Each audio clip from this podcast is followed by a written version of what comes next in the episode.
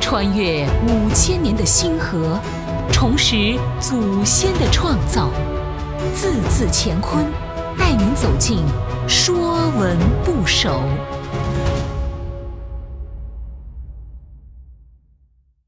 说文不首》皮，皮肤的皮，皮，生物学上意为动物或植物体表面的一层组织。皮层组织，广义指表面的意思，比如表皮。甲骨文和金文的“皮”字，字形像兽皮在架上张裂带干的样子。下面是右手做剥取的动作。原始的人类用兽皮制作衣服来遮羞和保暖。说文讲：皮，剥取受革者谓之皮。从幼为省生，凡皮之属皆从皮。剥取受革者谓之皮。剥，裂也，只剥取兽皮，使之鱼肉分离。段玉裁注：凡物之表。皆曰皮，凡去物之表，亦皆曰皮。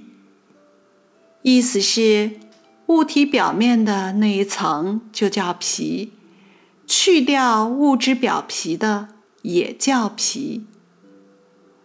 从右，徐凯细传中讲：右手也，生曰皮，理之曰革。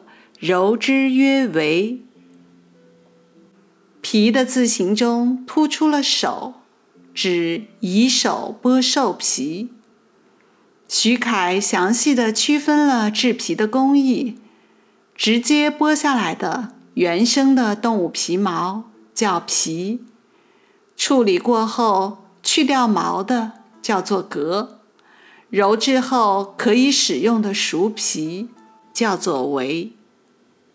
皮的本意为手剥兽皮，引申指动物的皮或人的皮肤。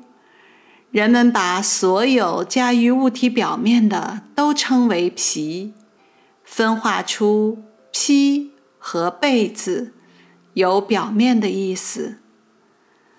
动物的表皮多不平整，故山坡的“坡”和跛脚的“跛”字中。也有皮，指不平。皮也通彼此的比，因皮与理是相对而言，彼此之意即取于此。兽皮分为皮和毛两个部分，皮为根本，皮之不存，毛之焉附的意思。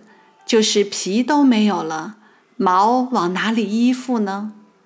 指事物失去了借以生存的基础，就不能存在。而皮毛对于事物的本体来讲，就显得有些肤浅和微不足道了。因为皮毛是表面的，涉及不到内在，所以通常描述。对一个事物知之甚浅，就叫只知皮毛。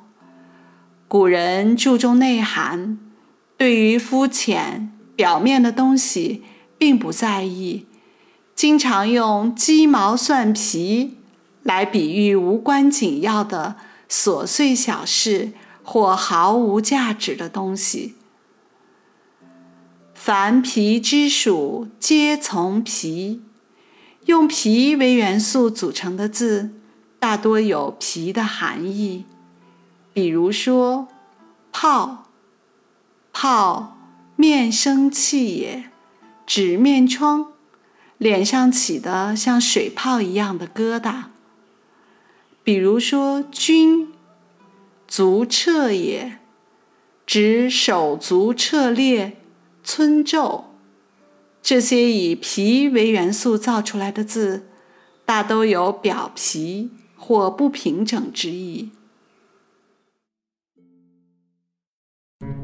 本栏目由字字乾坤出品，更多课程内容请关注公众号。